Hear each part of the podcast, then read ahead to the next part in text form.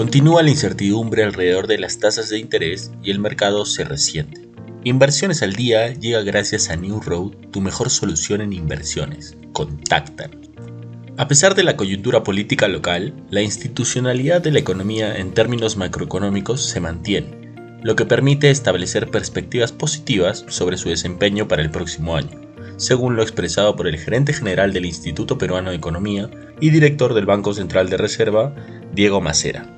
Asimismo, el economista afirmó que hay tres factores que serán determinantes en los resultados del próximo año. Uno de ellos es la inflación, que todavía se muestra alta en varios mercados y no espera una disminución hasta marzo del próximo año.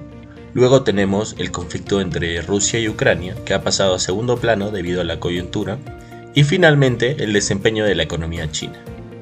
En los mercados internacionales, los futuros bursátiles estadounidenses descendieron por la incertidumbre de otra considerable alza de tasas por parte de la Reserva Federal.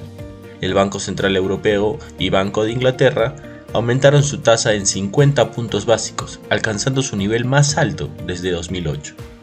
Asimismo, el informe de ventas minoristas del gobierno estadounidense mostró una caída brusca en el gasto a pesar del inicio de temporada clave de compras navideñas. Las ventas minoristas mostraron una disminución de 0.6% con respecto al mes anterior. Por otro lado, Elon Musk vendió otra gran parte de acciones de Tesla esta semana. Las acciones de Tesla han caído alrededor de 30% desde que Musk adquirió Twitter y han bajado un 55% en el año al cierre del miércoles. Los inversores muestran cierta preocupación por los exhaustivos esfuerzos que Musk está aplicando en Twitter y descuidando en su compañía principal. No queremos irnos sin mencionar que Rusia no está contenta con el plan de Estados Unidos de enviar un sistema de defensa antimisiles Patriot a Ucrania, que ha estado bajo bombardeos casi constantes de ataques rusos. La embajada rusa en Washington emitió una grave advertencia a Estados Unidos contra la entrega de este sistema a Ucrania. La embajada rusa afirmó que si esto se confirma, seremos testigos de otro paso provocativo por parte de los Estados Unidos, que puede llevar a consecuencias impredecibles.